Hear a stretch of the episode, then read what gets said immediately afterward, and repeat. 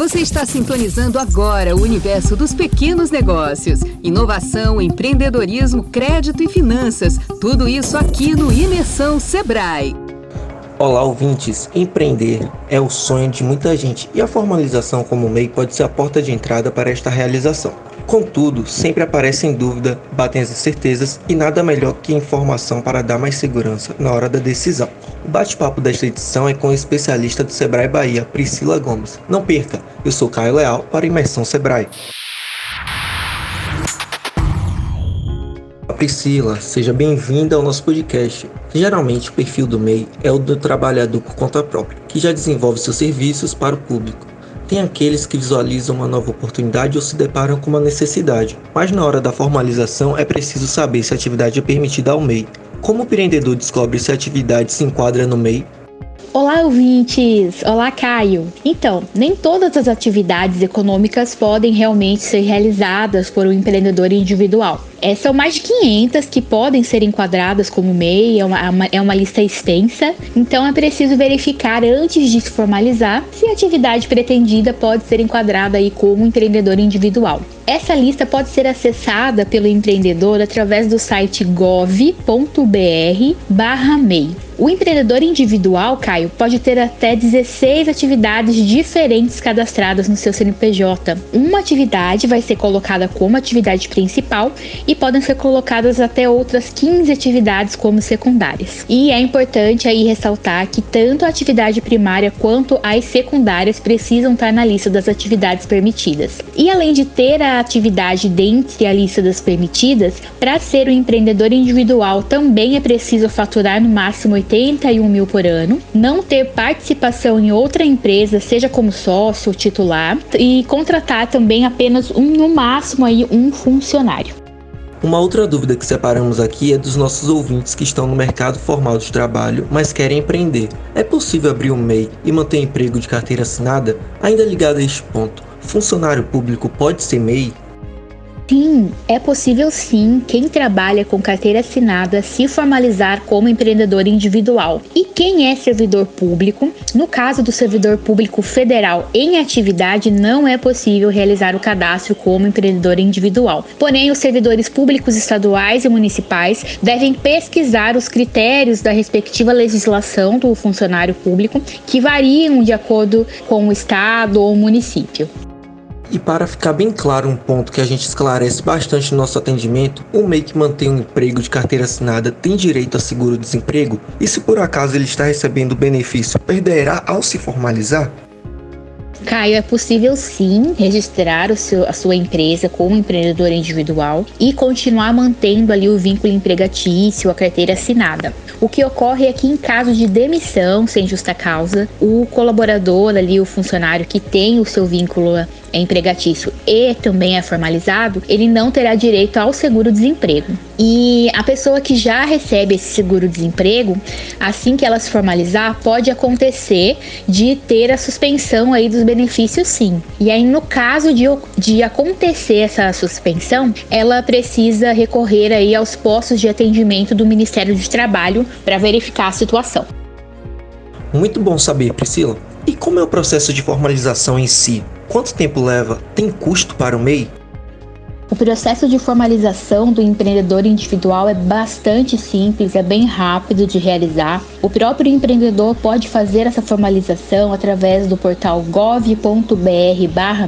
Ele vai precisar ter antes um cadastro no portal Brasil Cidadão e ter alguns dados pessoais em mãos, como o número do RG, do título de eleitor ou da declaração de imposto de renda de pessoa física, caso ele tenha entregue, os dados do contato residencial, os dados do negócio, como o tipo de atividade que ele vai realizar, já verificada na, na lista de atividades permitidas, qual vai ser a forma da atuação dele, o local onde o negócio vai ser realizado. E aí, com essas informações em mãos, ele vai fazer o cadastro dele. É importante ter também ali o, o telefone atualizado, ele vai receber um SMS para confirmar os dados. É, após a formalização dele, é importante que ele imprima os documentos do empreendedor individual que comprovam a formalização dele, que é o certificado de empreendedor individual imprimir também os boletos de pagamento mensal dos impostos, né, que é o DAS. É, não não é cobrado nenhum valor para fazer essa formalização do empreendedor no portal. A formalização é gratuita. O que vai, o único pagamento que o MEI vai ter que fazer em relação a, essa, a este cadastro é o pagamento realmente dos impostos, que é posterior a essa formalização. Agora, em 2021, as taxas estão como para 56 reais para quem for exercer atividade relacionada a comércio ou indústria, é, 60 reais para quem for exercer atividade de prestação de serviços e 61 para quem for juntar as atividades, tanto de comércio ou indústria quanto de serviço. Então, esses são os valores que serão pagos a partir do mês seguinte ao mês em que o empreendedor se formalizar. Então, se ele se formalizou agora é, em maio, por exemplo, ele vai pagar o boleto, o primeiro boleto, né, o primeiro DAS em junho. Fora isso, não existem outros valores a serem pagos no momento da formalização. Ah, sim, entendi. E quanto aos aposentados, eles podem ser MEI? Quem é aposentado pode sim se formalizar enquanto empreendedor individual, porém ele não vai ter direito a uma segunda aposentadoria. Porém é importante ressaltar que os benefícios previdenciários eles não são a única vantagem decorrente da formalização. Tem o tratamento especial diferenciado para o empreendedor individual, com um valor de impostos reduzidos, burocracia reduzida, exigências reduzidas. Então esse tratamento diferencial é, é muito importante para uma empresa. Então ela ele, o aposentado ele pode sim se formalizar como MEI e vai ter direito aí todos os benefícios de tratamento diferencial que o MEI já tem. Apenas o aposentado por invalidez, né, não pode pode se formalizar enquanto empreendedor individual também, porém ele se formalizando como empreendedor individual, ele é considerado recuperado e apto para o trabalho. Portanto, ele deixa de receber aí o benefício por invalidez. Obrigado pelas informações, Priscila. Agradecemos muito a sua participação. Para encerrar nossa conversa, ao se formalizar, o MEI já tem de imediato acesso a coberturas previdenciárias previstas? Tem alguma carência?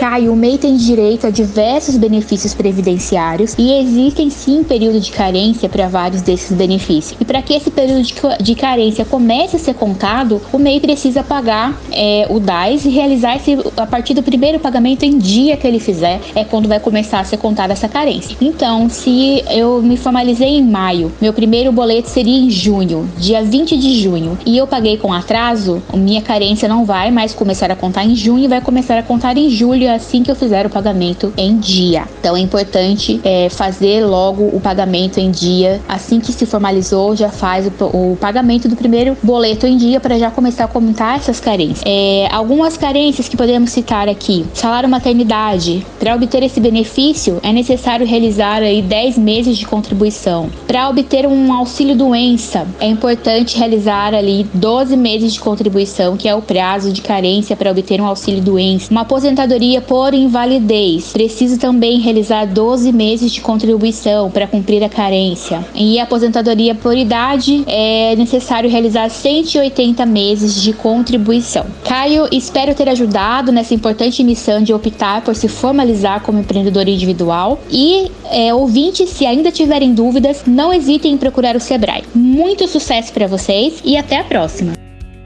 Não perca o nosso podcast. Na próxima edição, a gente volta a esclarecer dúvida, dessa vez com foco em quem já é MEI. Compartilhe esse conteúdo e segue a gente para mais conversas e informações sobre o universo dos pequenos negócios. Voltamos já! Você ouviu o Imersão Sebrae, um oferecimento da agência Sebrae de Notícias. Siga o Sebrae Bahia nas redes sociais e acesse o www.ba.agenciasebrae.com.br.